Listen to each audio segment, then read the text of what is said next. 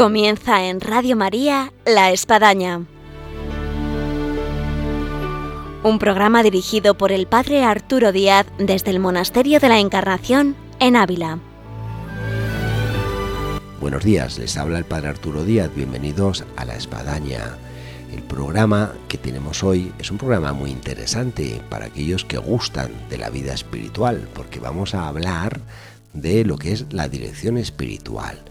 Y para eso tenemos como invitado en este programa del día de hoy a don Juan Diánez, sacerdote de la diócesis de Toledo, que es el director espiritual del seminario de Toledo y que le tenemos aquí en Ávila predicando ejercicios espirituales a las carmelitas. Así que pues vamos a aprovechar de un maestro de la vida espiritual que nos hable de esta parte fundamental de la vida cristiana que es la dirección espiritual. Junto a esto, como siempre, tendremos nuestra sección de vida y obras de Santa Teresa con María Ángeles Álvarez. Y ahora comenzamos. Bienvenidos a la espadaña.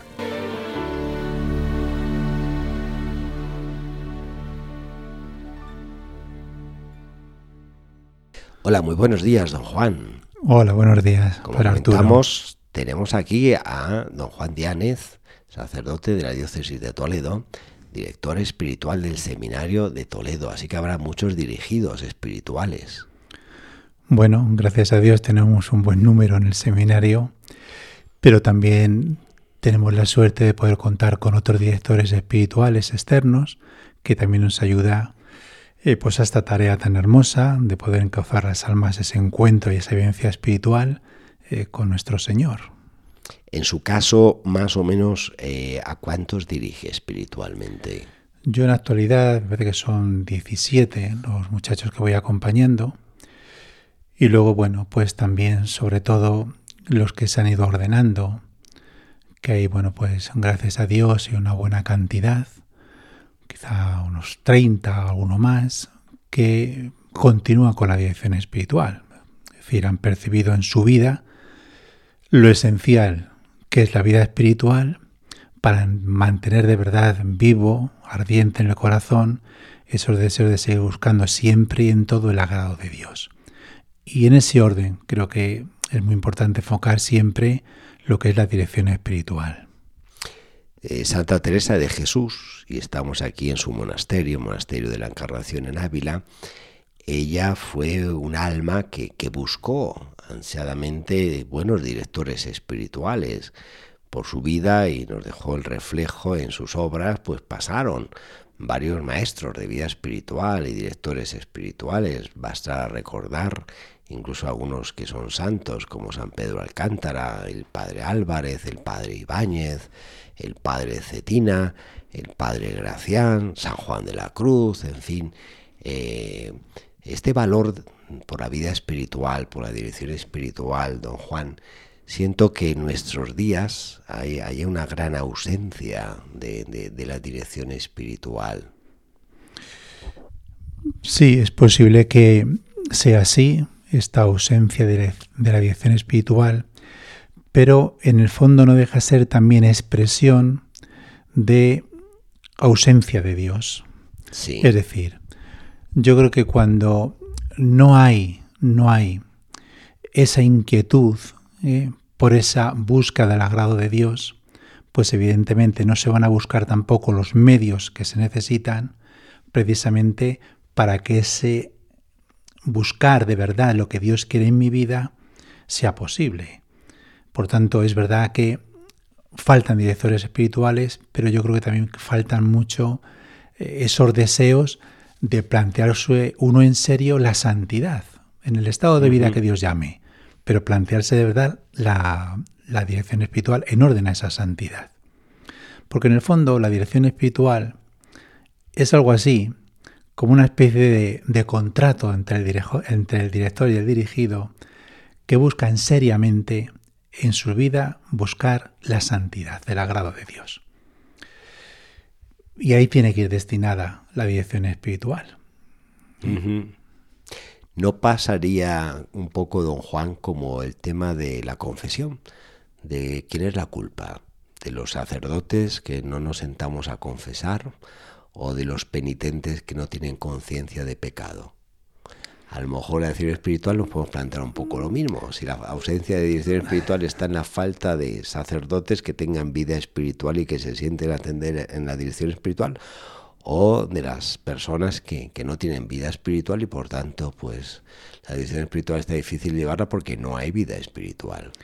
Evidentemente por parte del sacerdote, y esto yo creo que fundamentalmente se tiene que dar en la vida de la parroquia, es importante ir conduciendo a la gente al conocimiento de Jesucristo. Ese conocimiento del Señor va suscitando necesariamente cada vez más de un deseo de profundización en ese conocimiento del Señor. Y consecuentemente eso va a ir transformando la propia vida. ¿Qué pasa? Que cuando se va creciendo paulatinamente en ese progreso de la vida espiritual, pues van a ir apareciendo también otra serie de cuestiones porque el espíritu se va haciendo más delicado y consecuentemente una ayuda para el discernimiento en ese ámbito interior, pues para ver realmente lo que Dios me está queriendo decir con esto. Sí. Algún oyente que nos está escuchando, eh, y Máxime se acaba de encender en la radio, está escuchando Radio María, el programa de la Espadaña, eh, se puede estar preguntando, y estamos hablando de la dirección espiritual, ¿qué es la dirección espiritual?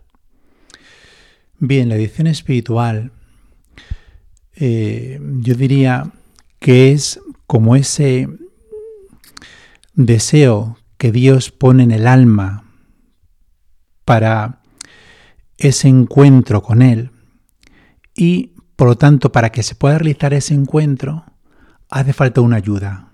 Sí. Y esta ayuda se concreta, pues eso, en ayudar a hacer este camino espiritual.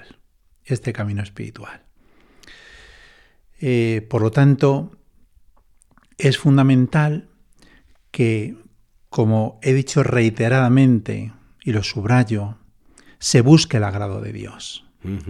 La dirección espiritual es esto, una vida que sea vivida en el espíritu. Sí. Vivida en el espíritu. Porque somos hijos de Dios las 24 horas del día.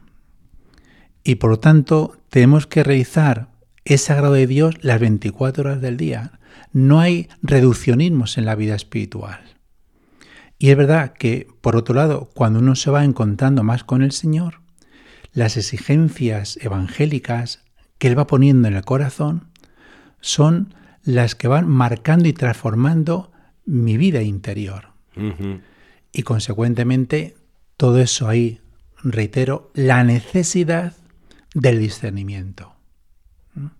Porque es verdad, en los inicios, pues, bueno, pues uno va entrando en la vida de oración, sí. van apareciendo una serie de dificultades, que es normal que aparezcan, se le va enseñando pues a la luz de las reglas de discernimiento de la primera semana de San Ignacio, quizá que vaya distinguiendo lo que son consolaciones de desolaciones, pero así paulatinamente en ese crecimiento de la vida espiritual por llegar un momento que evidentemente ya no baste solo con discernir consolaciones de desolaciones, sino que habrá que ir a las reglas de la segunda semana para discernir las consolaciones, si éstas vienen de Dios o no, porque la cosa se va haciendo más delicada, ¿no? Bueno, pues la ayuda espiritual se entronca ahí para ir ayudando a discernir. Yo siempre digo esto que me parece que es importante. Sí. Mm, la dirección espiritual no es yo te dirijo, yo te voy marcando lo que tú tienes que hacer. ¿eh? Sino que más bien es ayudar a la otra persona a que se haga receptiva a lo que el espíritu está poniendo en ella. La ayuda vendrá desde fuera en la dirección espiritual para ayudarle a discernir si eso es del buen espíritu o del mal espíritu. Es ayudarle a que vaya aprendiendo a leer el lenguaje de Dios en su corazón y en su vida. Porque a la docilidad le corresponde a él a esas mociones interiores, es decir, a esos deseos que el Señor va poniendo en su corazón, a través de su palabra, fundamentalmente, la vivencia de los sacramentos, la experiencia de oración, etcétera, sus mismos compromisos de vida. Aquí tocamos tres elementos fundamentales en la dirección espiritual. Por un lado, el dirigido, aquella alma que está buscando a ver quién le pudiese orientar, llevar, eh, iluminar. Eh, por otro lado, eh, el director, ese hombre de Dios, con el don de consejo, con la capacidad de poder mostrar los caminos del Señor.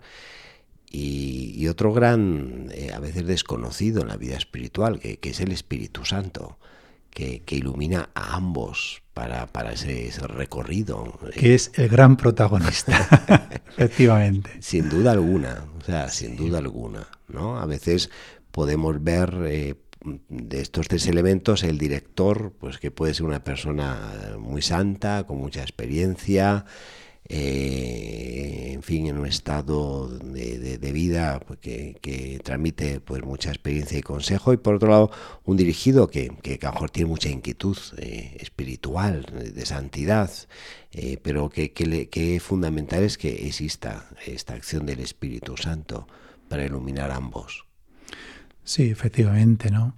Yo creo que mm, por parte del dirigido hay siempre una actitud que es esencial y uno lo va viendo en la vida, cómo realmente eso va fructificando en una verdadera transformación del corazón, y es la sinceridad, la sinceridad. Porque la misma sinceridad ya es un campo abierto interior a la acción del Espíritu. Porque esa postura, esa postura es una postura que expresa andar en verdad. En frase de Santa Teresa. Santa Teresa. andar en verdad. ¿eh? Y por lo tanto, también expresa que busca el agrado de Dios. Y está abierto a las consideraciones que se puede hacer en un sentido u otro. Porque busca la voluntad de Dios. No busca imponer su voluntad a Dios sino que busca lo que realmente en este momento o en su historia, en un planteamiento vocacional o lo que sea, pues eh, Dios está pidiendo. Luego, evidentemente, eh, el director, pues como tú decías también, pues tiene que haber pues esa santidad en lo posible, ¿no? Es La Santa Madre, Santa Teresa, pues es verdad que ella recurría mucho a que fuese un hombre de ciencia, sabio, pero si es santo, mucho mejor. Hombre de letras, ¿Eh? sí. Claro. Y, aún así quedó decepcionado de los letrados. Sí, sí. Y luego, evidentemente, ¿no? Que eso le toca más, sobre todo, al director, ir haciendo comprender la importancia y la presencia del Espíritu Santo eh, en esa Mm, búsqueda ¿eh? del agrado de Dios, eh, que siga siendo dócil a esas mociones, a esas inspiraciones, y luego ya esto se va evidentemente realizando en lo concreto de la vida. ¿no? Sí. Y en su caso, don Juan, ¿cómo logra eh, tener esta visión de la voluntad de Dios para el alma? Sé que no es fácil expresarlo, decirlo, pero bueno, alguna pauta a lo mejor, sobre todo algunos sacerdotes que nos están escuchando, directores espirituales, podemos iluminar o ayudar. Ah, pobre de mí. bueno, yo creo que eh, es verdad que no es lo mismo una dirección espiritual para una persona que se está iniciando, para una persona que ya lleva un camino hecho y para una persona que ya hay un planteamiento eh, realmente serio en su vida, eh, con unas exigencias mayores. Por tanto, no podemos aplicar los mismos criterios, ¿no? Pero bueno, sí que podemos decir que siempre aprendiendo de los grandes maestros, los signos son muy importantes. Es decir, mm, ¿cómo sé yo, por ejemplo, si esto Dios lo quiere para mí? Bueno, pues ha de acompañar normalmente pues los signos de paz, de alegría, de dilatación del corazón, de fervor, un aumento de fe, esperanza y caridad. ¿eh? Por tanto, por ahí mm, hay una huella de Dios, una huella de Dios. Pero que a su vez, evidentemente, todo esto se tiene que ir ratificando en la vida. ¿eh? Se tiene que ir ratificando en la vida. Porque es ahí en la vida donde se dan las virtudes. Y toda vida verdadera de oración tiene que repercutir en la vida. ¿Mm? Sí. Ese siempre será un buen criterio. ¿eh? Para ver si realmente estoy caminando en verdad. Muy bien, don Juan. Vamos a escuchar una música que, le va el espíritu. Estupendo. Eh, y da tranquilidad al alma. Y vamos a proseguir en esta entrevista en la espadaña tan interesante sobre la dirección espiritual. Así que continuamos después de esta música.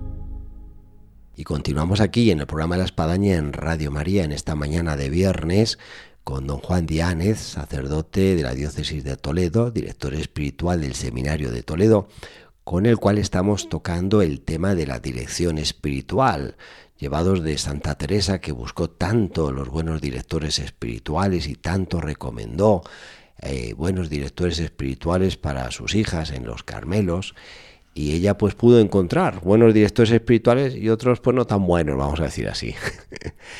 Yo haría una pregunta, don Juan, en todo este tema que estamos tocando, en el que hoy en día la gente, al no tener dirección espiritual, va y, usa el confesionario como, como parte de la dirección espiritual. No cabe duda que es una solución de alguna forma, ¿no? Para paliar la ausencia de dirección espiritual, pero ¿hasta dónde es idóneo usar el confesionario como lugar de dirección espiritual? Entre otras cosas, porque te plantea problemas, temas que sería como para sentarte y no estar de rodillas y no hacer de, la confesión pues una hora de confesión. Y luego los que están ahí atrás a la espera de poder entrar al confesionario dicen, a si es que se ha mareado la persona que entró.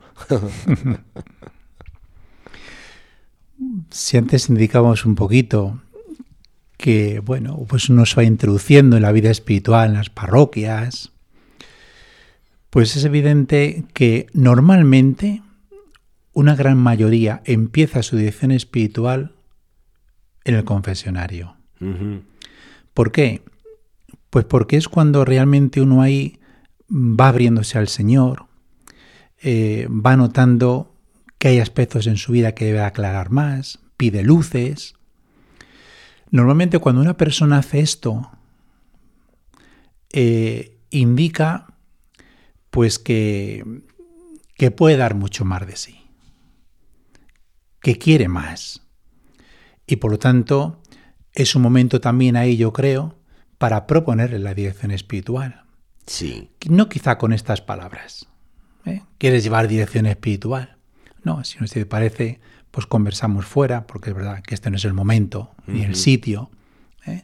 para que no se os ponga el personal nervioso, normal, ¿no? Porque se pueden mm, tranquilamente matizar otras cuestiones. ¿eh? Claro. Y muchas veces de ahí va surgiendo pues esa dirección espiritual, que luego ya pues se va quedando, se va haciendo más frecuente de una, determinada fecha, ¿no?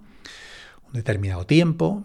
Y bueno, pues ahí a la vez también, pues en esa conversación, pues se va dando una cierta instrucción, ciertos criterios, recomendaciones de lecturas, eh, pero sobre todo yo creo que es muy importante en esa dirección espiritual, muy importante, llevar a la unidad de vida. Llevar a la unidad de vida.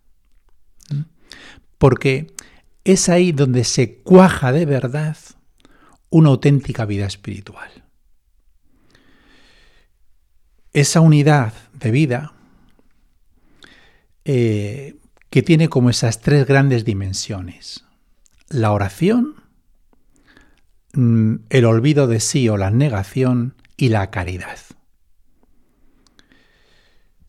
Eh, el gran Padre Mendizábal, nombre de Dios que a nosotros nos ha aportado muchísimo siempre, ¿no? Y que tiene un libro muy recomendable de la, dirección, espiritual, teoría y práctica de la dirección espiritual, efectivamente. Eh, yo creo que es de lo mejor que hay.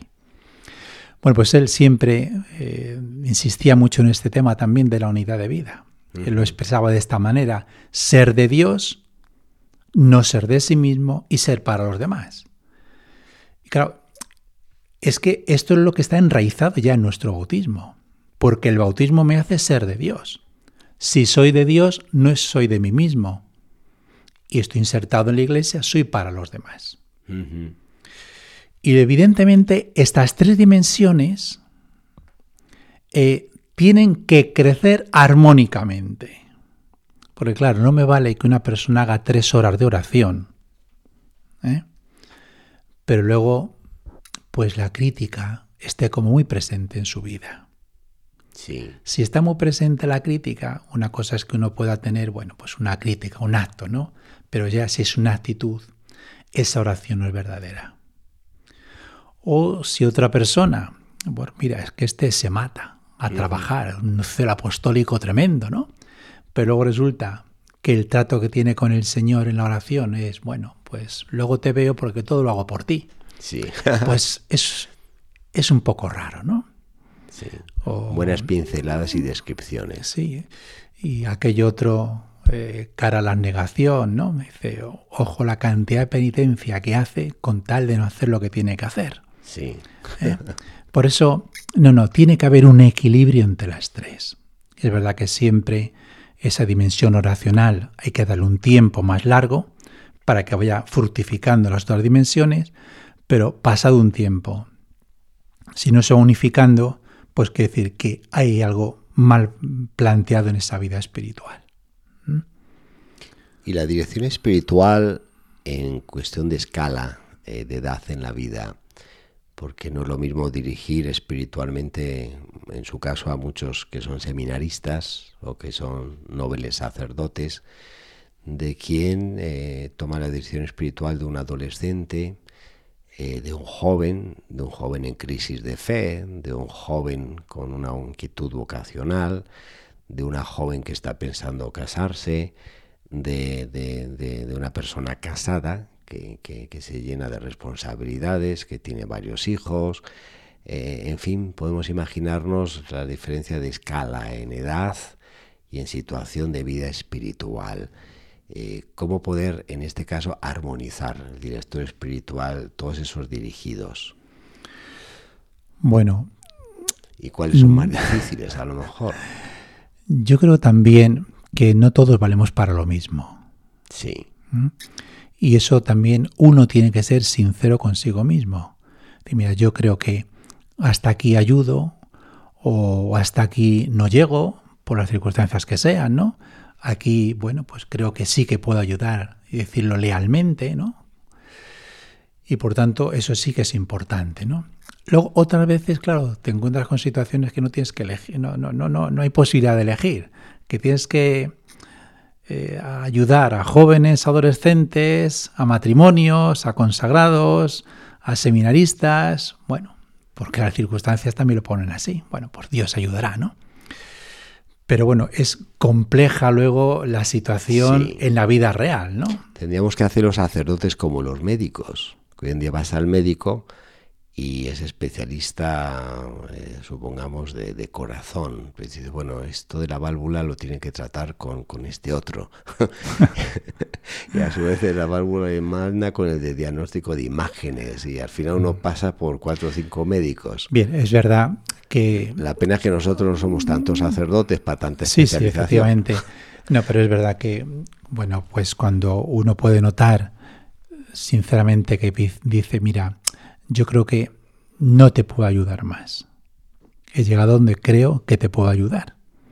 Pues a lo mejor quizá ve a ver a este otro sacerdote, que yo creo que esto él lo puede eh, entender mejor, ¿eh? que tiene un hombre con más experiencia eh, y por lo tanto con toda honradez decirlo también. ¿Por qué? Porque se busca el bien del alma. Sí. Por ese diríamos, a modo de contrato, donde realmente se busca la santidad. A modo de contrato, entiéndeme, ¿no? Sino que ese, es ese compromiso serio que el dirigido y el director contraen precisamente para buscar esa voluntad de Dios. Desde aquí, don Juan, debemos de hacer una invitación a los que nos oyen y a los que no nos oyen que les digan, los que nos están oyendo, de la necesidad en la vida espiritual de la dirección espiritual. Tiempo atrás uno escuchaba en boca de muchos cristianos del nombre de director espiritual que tenían, si del colegio, de la parroquia, de un jesuita, de un dominico. Hoy en día, eh, si nosotros hiciésemos una encuesta, serían muy pocas las personas que puedan poner un nombre que tienen de director espiritual. También la dirección espiritual a veces se deja como para una situación de vida en la que tengo una crisis, un problema, una búsqueda vocacional y, la dirección espiritual, como la misma la palabra lo indica, es para estar direccionando espiritualmente y, y uno puede tomar una decisión espiritual en un tiempo de adolescencia y que le va llevando, le va llevando y en el tiempo, vamos, siente la maravilla de lo que ha supuesto esa dirección espiritual. Efectivamente. Así que hacemos una llamada y un, y un incentivo para que se busque la dirección espiritual. Así que, bueno, toquen puertas y sacerdotes, prepárense para dirigir a quienes están tocando puertas de, dirección espiritual. Eh, ¿Qué recomendaciones se puede hacer para la dirección espiritual? En este caso, para los, los dirigidos, aquellos que, que, quieren tener dirección espiritual, vida espiritual. ¿Cuáles serían quizás las primeras pautas, don Juan, que usted marcaría? Bueno, yo creo que la primera pauta sería que se pongan siempre en contacto en esa relación personal con sus sacerdotes, sacerdotes de la parroquia fundamentalmente, que es muy difícil que una persona se plantee dirección espiritual fuera desde un ámbito concreto espiritual. Bien sea la parroquia, bien sea una comunidad por la que existe por otros motivos, grupos, grupos evidentemente, eh, colegios incluso, etcétera, ¿no? Bueno, pues hay esa vinculación que va surgiendo naturalmente ahí porque se intente orientar desde ahí. Y sobre todo, pues que uno se plantee, que uno se plantee, ¿qué quiere Dios que yo haga con mi vida? ¿Qué quiere Dios que yo haga con mi vida? Porque mi vida tiene un sentido para Dios. Y mi vida tiene que tener el sentido que le da Dios. Porque si no, mi vida no tendrá sentido. Sí que no es un juego de palabras. ¿Eh? Y ahí voy buscando de verdad, sinceramente, pues lo que Dios quiere de mí y vendrá como una gran ayuda, sin duda alguna, la dirección espiritual. Es posible que haya gente que no lo encuentre. Dios se lo dará de otra manera. Dios se lo dará de otra manera. Y del otro lado, don Juan, eh, ¿cuál sería el perfil del director espiritual. Si usted fuera quien va buscando un director espiritual, eh, ¿a quién consideraría idóneo para la dirección espiritual? Bueno, pues una persona que me dé unas mínimas garantías, ¿no? Pues de, de vida espiritual, que yo encuentre una sintonía con esta persona. Creo que también eso es importante, porque eso ayuda también a abrir el corazón.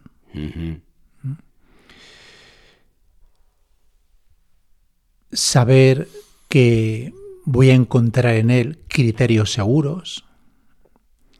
A veces también mm, surge la dirección espiritual, pues porque a otros les va bien. ¿eh? Con este sacerdote, oye, pues mira, habla con tal, ¿no? Pues, pues mira, voy a probar a ver, ¿no? Van haciendo fama. Bueno, van haciendo. Pero es verdad, hombre, uno cuando elige un director espiritual, pues es importante que, que le dé unas ciertas garantías. Yo siempre digo esto, que tú prueba, tú empieza a hablar sin ningún tipo de compromiso y vas viendo vas viendo si a ti te va ayudando eso en tu vida espiritual. Esa relación, esos criterios, etcétera, te va ayudando a crecer y por tanto luego ya, si tienes esto presente y te va bien, pues voy haciendo ese compromiso serio donde yo voy buscando de verdad con esta mediación, que es una mediación, eh, la voluntad de Dios. Y luego yo también creo que esto que acabo de indicar ahora es importante remarcarlo.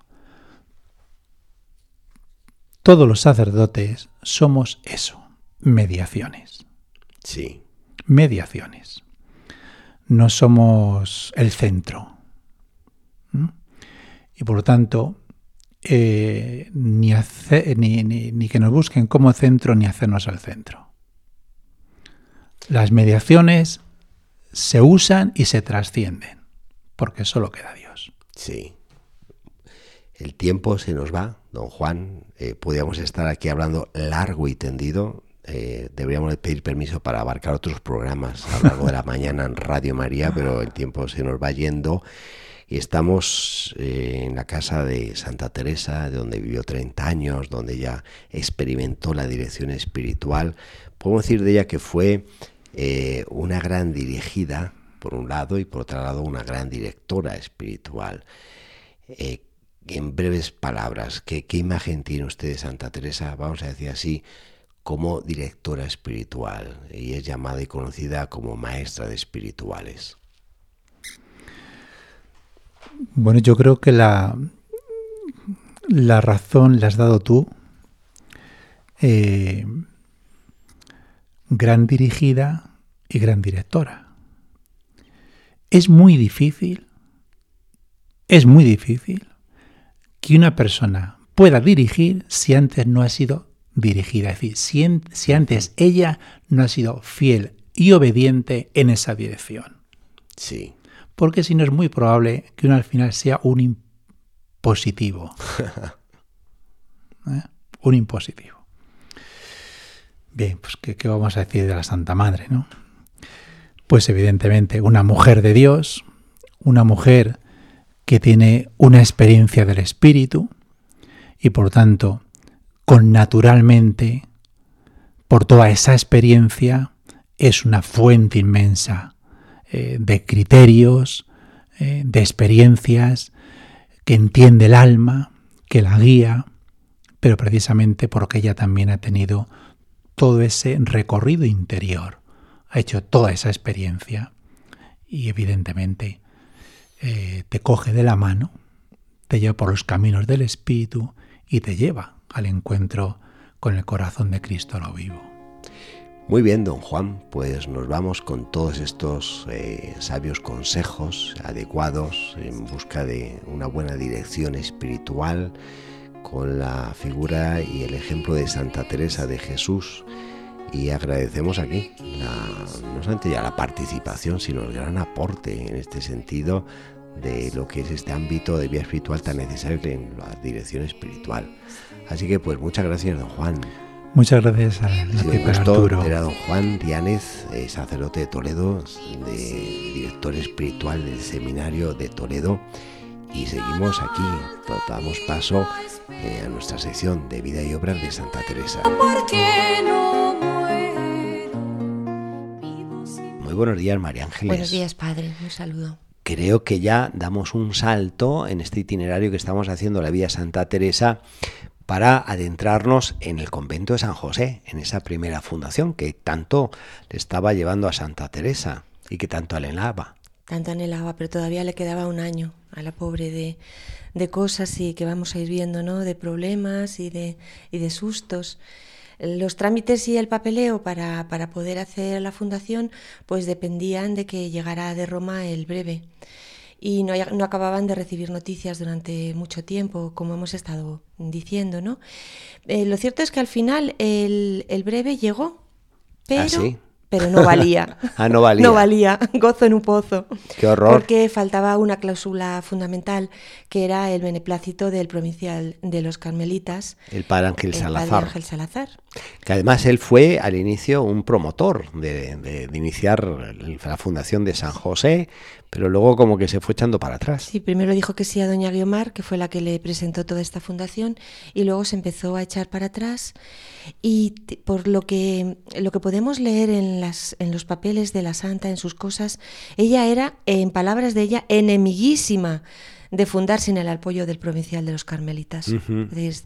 no tenía que tener este, este apoyo, ¿no? Por lo menos ella interiormente así lo veía. Y el Señor la habló nuevamente interiormente, que como hemos estado viendo en todos estos programas, ha sido un poco como el director de todo esto, el maestro, sí. el que la iba llevando, ¿no? Y le dijo el Señor, dióme las causas para que, que no convenía que lo hiciese, y que enviase a Roma por cierta vía, y que él haría que viniese recado de allí.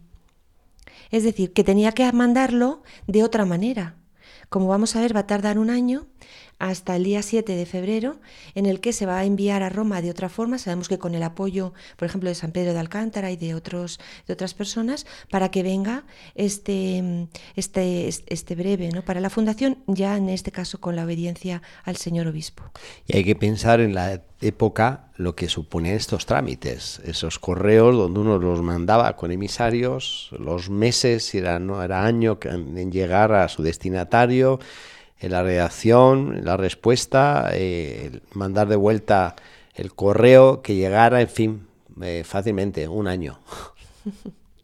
En este momento además se suceden una serie de cosas que nos muestran cómo iban las obras y qué era lo que pasaba. Bueno, claro, porque ese quedó su, su cuñado trabajando hacia afuera como si fuera una casa de familia y por dentro haciendo un convento.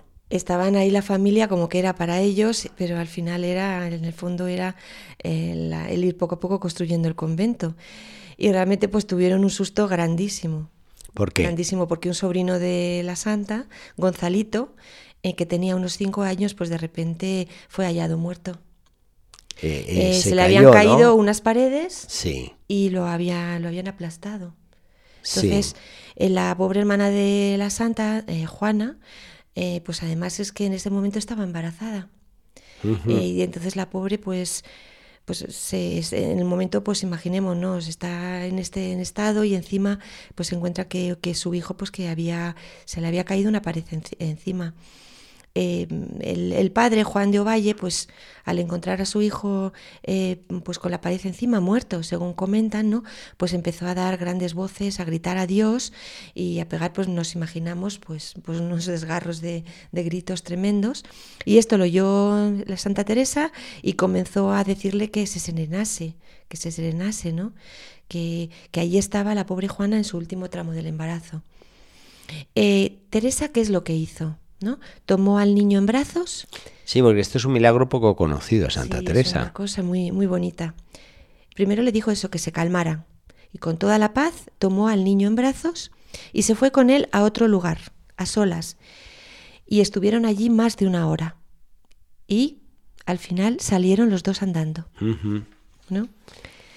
Son de estas resurrecciones que nos narran los hechos de los apóstoles por parte de San Pedro, San Pablo, eh, bueno, como de Jesús en los Evangelios, eh, también con, con la hija de Jairo, con, con el hijo también de la viuda de.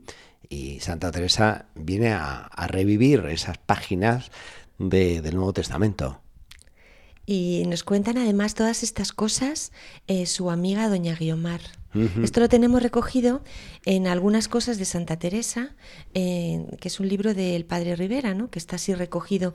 Y tenemos las palabras de doña Guiomar, cómo nos relata todo esto que pasó. Dice así, atravesóle, o sea, está hablando de la santa, Sí. atravesóle sobre sus rodillas y estuvo un poco eh, llenando la boca cerca del niño y abaándole. De ahí que a poco el niño quedó desembarado y vivió. Es decir, que le estuvo como echando el aliento la santa al niño y que el niño al final, pues que revivió, ¿no? Tenemos esta forma, esta forma de sanación. Guiomar le preguntaba a Teresa, pero ¿cómo ha pasado todo esto? ¿Cómo ha pasado, Teresa? Cuéntame, pero ¿cómo ha pasado esto? Y sabemos que ella, que la santa sonreía y se callaba, y entonces le decía que no dijera disparates y que no lo estuviera contando por ahí. ¿No? Sí. La manera de, de proceder de la santa. Es un Pues menos mal que nos testimonio- llega el testimonio.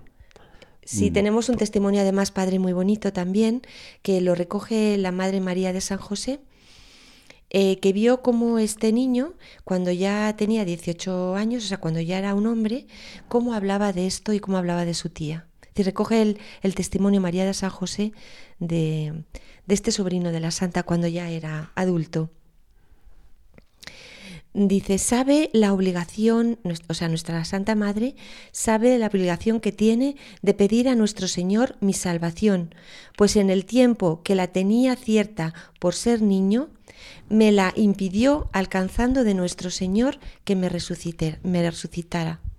Es decir, que él diciendo que fue realmente Santa Teresa la que, bueno, pues consiguió por intercesión eh, salvarle la vida. Sí. El día 4 de septiembre, estamos, como hemos dicho, estábamos antes en agosto, ahora estamos en septiembre, pues doña Juana dio a luz a un niño, De 1561. 1561, Para y le que pusieron, nuestros oyentes se ubiquen en el tiempo. le pusieron por nombre Ju- José.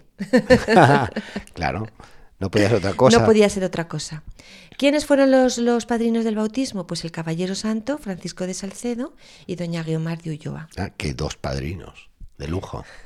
Doña Teresa lo tomaba en brazos y le decía, Josep, plegue a Dios que si no has de ser muy santo, que Dios te lleve así de angelito. Estas cosas de la santa. Y parece que esto también fue premonitorio, padre, porque, porque así fue, el Señor se lo llevó de angelito, ¿no? A los pocos meses el niño se, se puso muy enfermo y se murió. Bueno, sabemos que en esta época la mortalidad. La mortalidad infantil era tremenda, sí. Era, era grandísima. Teresa nuevamente lo cogió, como había hecho con su otro hermano, y le echó el aliento, pero vio cómo se moría en sus, en sus brazos. Eh, lo que sí que nos comentan es que la santa se quedó como en éxtasis con el rostro encendido. Y cogió al niño muerto entre sus manos, entró en la habitación donde estaba la madre, eh, su hermana Juana, y dijo a esta, ¿a dónde va? Que ya yo entiendo que es muerto el niño. Y Teresa le dijo, es verdad, es para alabar a Dios ver un alma de estos niños ir al cielo y la multitud de ángeles que van con ellos. ¿Cuánto ilumina estas palabras, María Ángeles, para aquellas personas que, sufren esta mortalidad de, hijos en tierna edad, que a veces es incomprensible? Y cómo los santos y santas pues pasaron también por estos procesos y en este caso en primera persona Santa Teresa y viene a iluminar, viene a iluminar quien nos está escuchando y quizás ha pasado por, por un trance así, eh, cómo Santa Teresa lo toma y también mismo su, su hermana, su, la madre del niño, eh, Juana. Sobre todo porque la santa estaba en, tuvo un éxtasis, como hemos leído. Es decir, que ella vio realmente el alma de ese niño, cómo llegaba a, cómo subía al cielo, ¿no? O sea, nos cuenta por dentro lo que ocurre, ¿no? O sea, nos da una visión como de dentro, podemos decir, del cielo, ¿no? Eh, del cielo en la tierra, en definitiva. Creo que es una experiencia muy bonita que podemos también nosotros recordar, como dice Padre, ¿no? En esos momentos de muertes eh, y de dolores, de desgarros, en los que tenemos que poner nuestra confianza en el Señor y saber que, que las cosas pues, son muchas veces de otra manera distinta, ¿no? Es decir, se vive todo con entereza. ¿Cómo se vive? Pues, según nos explica la santa, rogando, rezando, como hemos visto ella siempre en todos estos, en estos dos episodios con estos niños, lo que ha hecho ha sido rezar, eh, no ponerse a, a, dar gritos, ni ponerse a desesperarse, ni nada de esto, sino rezar, encomendarse a San José y a la Virgen María y como tercer punto que podemos considerar es aceptar las cosas de la vida como decisiones del Señor. Sí. Y quizá es una, también una gran lección que nos enseña la Santa y podemos leer en estos acontecimientos de estas muertes, bueno, de la muerte del niño y del accidente del otro, del otro bebé. Las obras continuaban en San José y se intentaban llevar en silencio, pero bueno, en silencio en una ciudad como Ávila. ¿Y de esa época? Era muy, muy, muy complicado, ¿no? Parece que el rumor pues corría por toda la ciudad, nos imaginamos el rumor corriendo pues a toda velocidad. Y esto hacía que el ambiente en la ciudad pues fuera muy enrarecido y que doña eh, la Santa y también doña Guiomar se sintieran como muy muchas veces muy presionadas y muy doloridas por todo lo que se oía alrededor. Pero todo lo que se oía alrededor no era nada con el, momento que vamos a referir ahora que vivieron, que fue muy doloroso y muy desagradable, ¿no? en, en un sermón que ellas fueron a... Lo voy a leer este texto del proceso de Ávila, en el que bueno ellas fueron a una misa y voy a leer un poco mm, lo que lo, con lo que se encontraron ¿no? en esa misa Dice así este texto. Estando un día con su hermana doña Juana de Ahumada, fueron a un sermón en la iglesia parroquial de Santo Tomé de esta ciudad y un religioso de cierta orden que predicaba allí comenzó a reprender ásperamente como de algún gran pecado público, diciendo que las monjas que salían de sus monasterios a fundar nuevas órdenes eran para sus libertades, y otras palabras tan pesadas que doña Juana estaba afrentada y haciendo propósitos de irse a Alba o a su casa y hacer a nuestra Santa Madre que volviese a la suya y dejase las obras. Con este propósito volvió a mirarla y vio que con gran paz se estaba riendo. Dióla esto más enojo y díjole algunas razones sobre ello, pero luego la mudó Dios y dejando los propósitos dichos, se quedó en Ávila y tuvo a nuestra Santa Madre en su casa, prosiguiendo en las obras que habían comenzado. Creo que esto sí que nos dice, pone como la guinda de el dolor y el malestar que tenía la santa en este momento en Ávila. No era solo que ya fuera comidilla de toda la ciudad, que el propio monasterio de la Encarnación fuera un enjambre de opiniones, sino que incluso va a misa a la iglesia de Santo Tomé, que sabemos que está ahí al lado, de, la, al lado de la muralla, y el padre en el sermón lo que hace es indirectamente bueno, hablar de monjas que salen de... Y, claro, lógicamente se sentía interpelada en primera persona, ¿no? Habría que pensar cuál sería el evangelio de ese día para que se sintiera inspirado en semejante sermón. Pero por otra parte, analizando todo esto, yo me he dado cuenta, esta actitud de la santa que dice su hermana, se estaba riendo, yo no me imagino que es que estuviera riendo, sino que estaba como calmada, quizá con una sonrisa, o sea, sin, sin que reírse en el sentido real del término, de reírse, ¿no? Pero sí como diciendo, yo estoy segura ¿no? de que esto es obra del Señor, que el Señor está dentro de mí. Es decir, porque un padre diga estas cosas, yo no me siento interpelada por esto, yo no soy. Como decir, no, estas monjas que salen para ganarse sus libertades, yo no soy ellas, a lo mejor son otras. va para atrás a, ver qué otra monja habría de la cual estaba hablando este sacerdote en su sermón, dado que no se sentía interpelada de lo que le estaban diciendo. Y además eh, vemos aquí en la Santa Hora también esta determinada determinación decir, el Señor me empuja y yo no me voy a sentir interpelada por un padre que puede estar equivocado, sí. sino voy a tirar para adelante, no me importa nada, ya no me importan ni las palabras de un, de un ministro del Señor que está confundido en este momento, ¿no?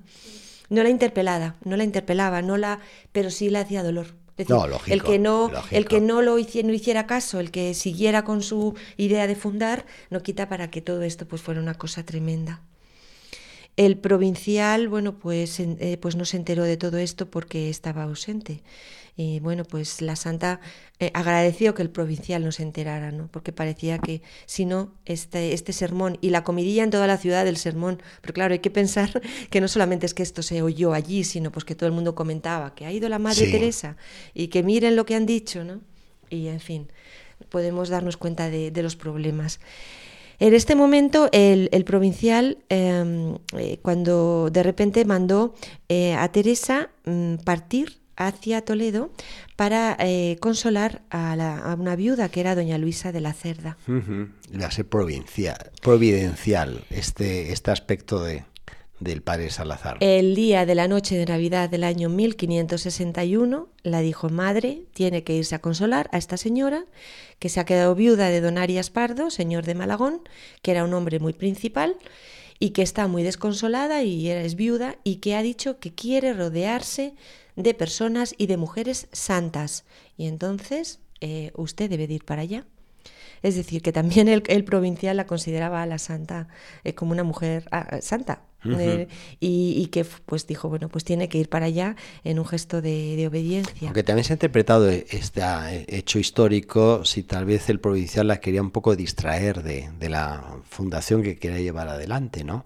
Y Santa Teresa incluso se veía como alejada de su proyecto, decía, sí, ahora como, como, como que me voy para allá, ¿no? Y máxime esa época donde no es que uno puede seguir las obras y lo que estaba pretendiendo Santa Teresa en lo que hoy puede ser pues eh, la internet, en fin, el WhatsApp, el teléfono y tantos otros medios que nos facilitan estar en la distancia.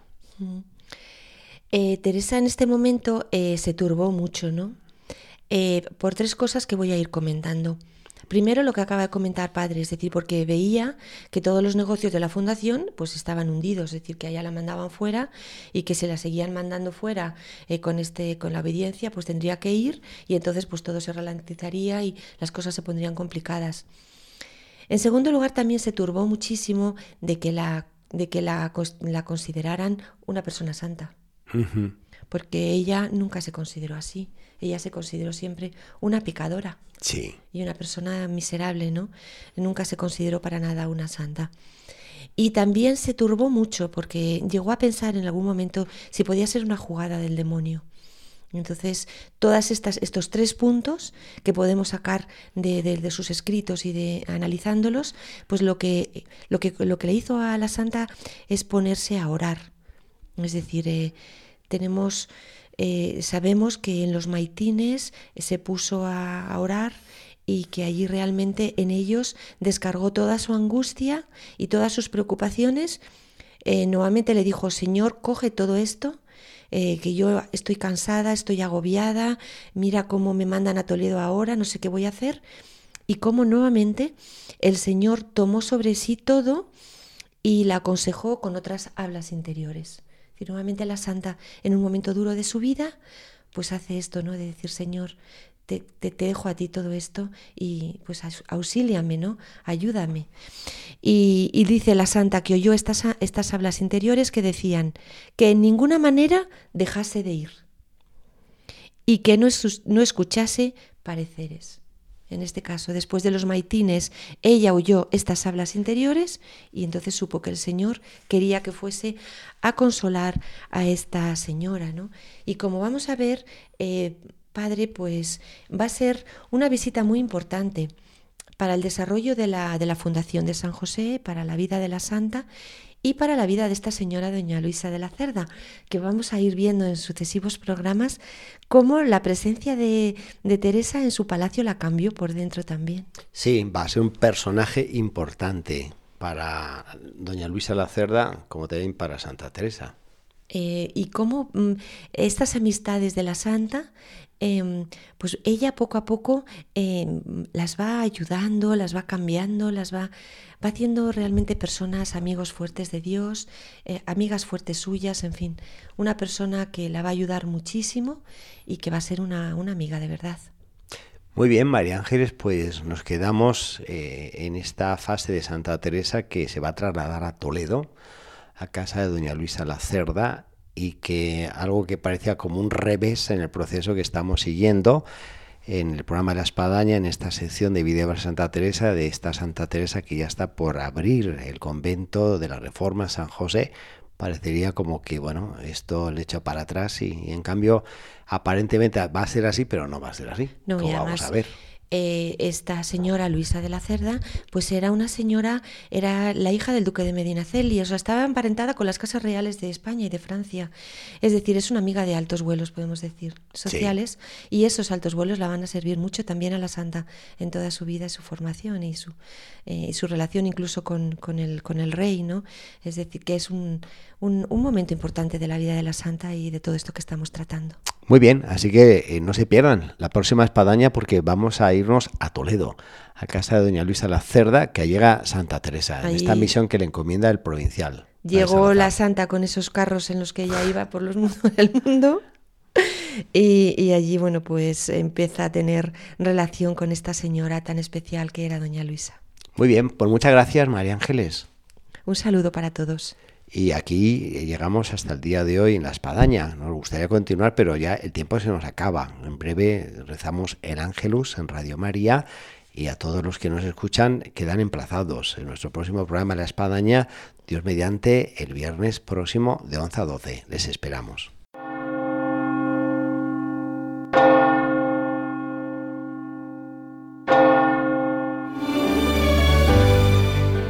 Han escuchado en Radio María La Espadaña, un programa que dirige el Padre Arturo Díaz desde el Monasterio de la Encarnación en Ávila.